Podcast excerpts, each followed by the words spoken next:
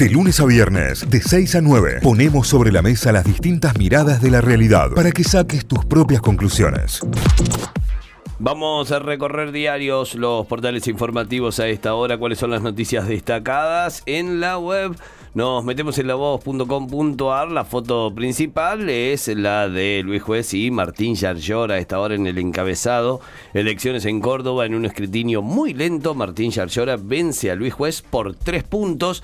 Así eh, también en este canal especial más detalles y noticias sobre las elecciones. Señales de alarma para un escrutinio que terminó en escándalo. La foto es del Tribunal Electoral con Marta Vidal a la cabeza. Final cabeza a cabeza en la madrugada hablaron juez y Yarlora. Yo estuve hasta la una de la mañana aproximadamente esperando que hable alguien, no habló nadie. Eh, sí, eh, entiendo que debe haber sido después de la una de la mañana aproximadamente que han, que han hablado pero era tarde y todavía ninguno de los dos ni se adjudicaba la victoria ni se adjudicaba la derrota, ¿no? Elecciones 2023, Yarlora dijo que ganó, pero juez no reconoce el resultado por fallas en el escrutinio. Yarlora dijo que la tendencia a su favor ya es irreversible y que esperará el resultado oficial para festejar. Somos los más perjudicados después del pueblo de Córdoba, fue lo que dijo al subir al escenario. Luis Juez, por su parte, pidió contar cada voto y emparejó en la legislatura. ¿Cómo quedará la legislatura en una elección pareja? El oficialismo no se asegura la mayoría, otro de los títulos. Abrupto recorte de poder para la nueva etapa del, eh, del peronismo lo que decíamos recién, con una legislatura sin quórum propio, sin mayoría propia, será bastante complejo. Los circuitos más populares de la capital, la clave en la diferencia a favor de Yarlora, eh, falta aún que vote la mitad de los cordobeses, decía en tanto lo que se venía dando en la tarde de ayer, pero a tener en cuenta que el resultado de la cantidad de votantes no superó el 70%, ¿no? Es un resultado bajo para una elección histórica como la que se dio. También hubo elecciones en Formosa. Gildo Insfran fue reelegido gobernador por octava vez cuando termine su mandato dentro de cuatro años va a llevar más de 30 años en el poder. Elecciones municipales con lugar para cambios y sorpresas en el mapa cordobés. Eh, ya vamos a estar repasando también algunas de las localidades que elegían intendente. Yarlora, el caballo en el medio de la autopista, el análisis también sobre lo que se viene y la elección nacional que intenta tener a eh, Juan Schiaretti como uno de los animadores.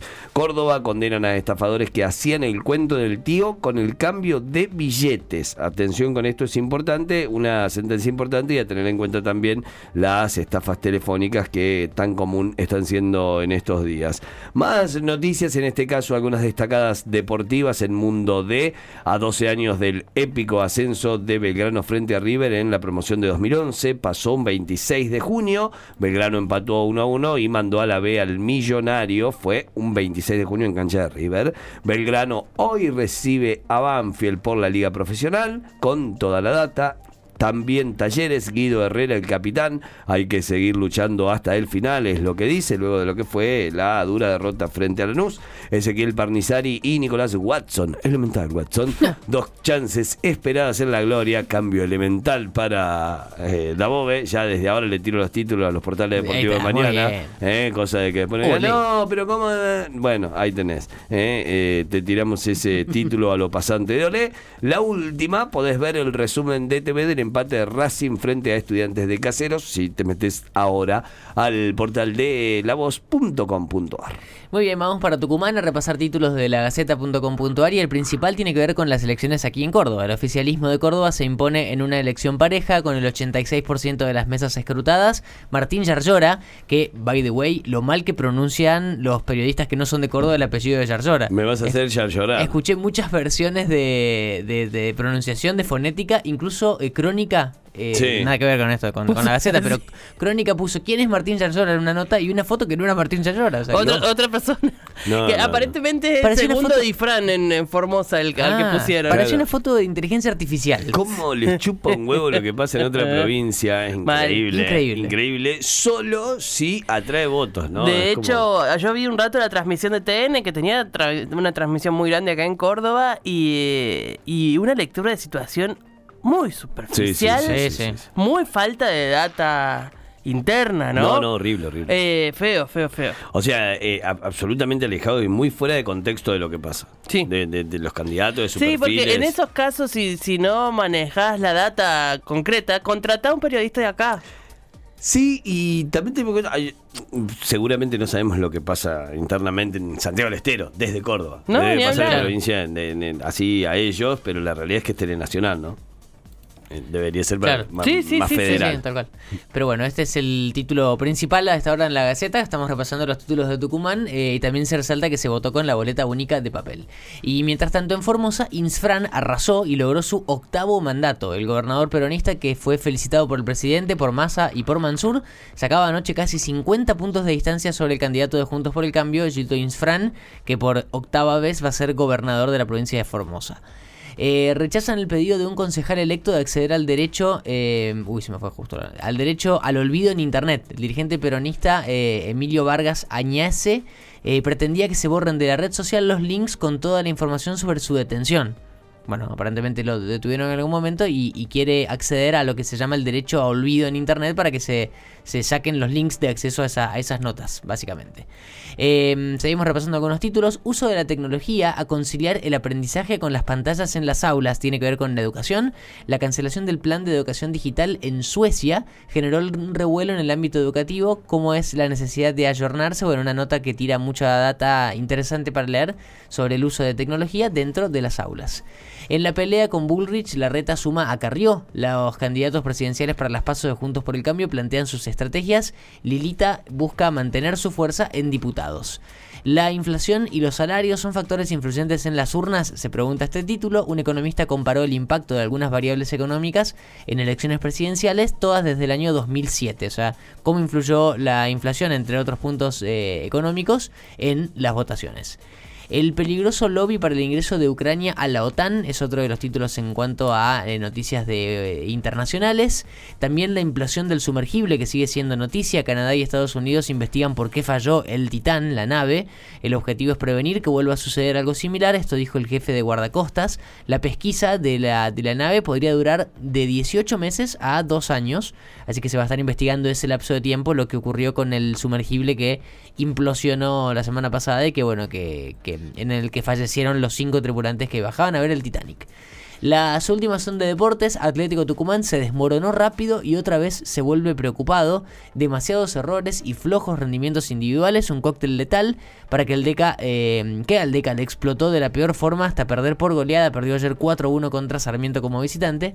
Y la última tiene que ver con San Martín de Tucumán. Un descuido y poca eficacia. Así se explica el 1-1. El Santo eh, entró en el juego que le propuso Nueva Chicago. Cometió errores infantiles y falló en la definición. Debe levantar cabeza y seguir adelante. Son los títulos principales ya repasados desde Tucumán en lagaceta.com.ar. Muy bien, nos vamos a telam, telam.com.ar, la agencia estatal de noticias, tiene como principal título con una aplastante victoria y Fran que renueva su mandato en la gobernación de Formosa, votó más del 75% del padrón y se quedó con el 72% de los votos. Vamos con más títulos a esta hora. La dirigencia de Unidos por la Patria celebró la gran victoria de Insfran. Eh, esto es parte también de los títulos de Telan con foto de ya Sergio Massa eh, y el gobernador de Formosa. Ya están ahí posicionándolos, ¿no? Al, Claro. al candidato. Yarlora aumenta su ventaja sobre juez a medida que avanza el escrutinio. Esto es por las elecciones 2023. Hablamos de la provincia de Córdoba. Y bueno, estas, eh, estos números que se arrojaban anoche, todavía no están actualizados en Telam. La campaña es la gestión la orden de masa a su equipo. Esto es lo que se plantea como primera instancia en Unión por la Patria. Eh, la gestión será lo, lo que mostrarán en campaña. Vamos con más títulos. Esto es mucho para mí porque sin ustedes no podría vivir. Esto es lo que dijo Juan Román Riquelme en la última función de Riquelme en la bombonera. El ídolo se retiró definitivamente con su partido de despedida de ayer junto a la 12 y con eh, todos los amigos en cancha, ¿no? Eh, un, festival del azul y amarillo. La madre de Cecilia volvió a pedir justicia y denunció infiltrados en las marchas. Esto tiene que ver con la causa de Cecilia en Chaco. Eh, Gloria Romero decidió um, suspender la movilización prevista para la tarde de ayer, justamente por esto, por la posibilidad de infiltrados en la marcha. Fernández se reencuentra con Lula, su principal aliado en el regional, en las negociaciones con el FMI. Viaja a Brasil el presidente de la nación y ahí se encontrarán para tener reuniones bilaterales. Docentes de Jujuy siguen eh, con el paro por tiempo indeterminado, rechazaron la oferta que se les hizo y siguen de paro los docentes en Jujuy. El fin de una era, Harrison Ford le dice adiós al icónico Indiana Jones. Eh, veremos si los oyentes fueron al cine el fin de semana y la vieron. El actor de 80 años vuelve a ponerse el sombrero. Sí, está en cartelera nuevamente, pero para despedirse de ese personaje emblemático y de sus aventuras. Eh, la Argentina toma tres veces a la semana vino, menos que antes pero mantiene la calidad, no Ah, resigna bueno. calidad. Ah, está bien. Somos borrachines, pero. Se toma bueno, menos, pero no se resigna en la calidad. Esa es la lectura que hacen eh, eh, a través de un análisis, eh, una radiografía del consumidor argentino de vinos, de la consultora STG, eh, que remarca que justamente no se baja en calidad, pero sí en cantidad de veces que se consume buen vino en la Argentina. Tinto es lo preferido para la Argentina, también es otro de los datos. Algo que les quería decir también en Telam, hay un apartado especial sobre las elecciones con un primer perfil de cada uno de los candidatos. Está interesante, están todos los candidatos presentados, así que si, si tienen ganas pueden pasarse por ahí. Ahora sí vamos al deporte. Rosario Central y Colón quedaron mano a mano en el gigante de Rollito. Esto es por la Liga Profesional de Fútbol. Eh, la sub-17 argentina de futsal venció a Brasil y se consagró campeona sudamericana en, en una final jugada en Paraguay. El futsal sub-17, entonces campeón sudamericano eh, este fin de semana. Martino reconoció estar en negociaciones para dirigir a Messi en el Inter Miami. Esto sucedió en declaraciones que pudieron tomarle en Rosario. Y dijo, sí, bueno, sí, sí, sí, estoy ahí negociando. Y bueno, podría ser que Tata Martino termine siendo el director técnico del equipo de David Beckham dirigiendo a Lionel Messi. Estiman que el paso internacional Cristo Redentor continuará cerrado varios días. Esto tiene que ver con el temporal de nieve que sucede en el punto clave en donde se pasa de un país al otro a través de los Andes, ahí en Mendoza. Y por último, Dillon fue declarado personalidad destacada de la cultura porteña.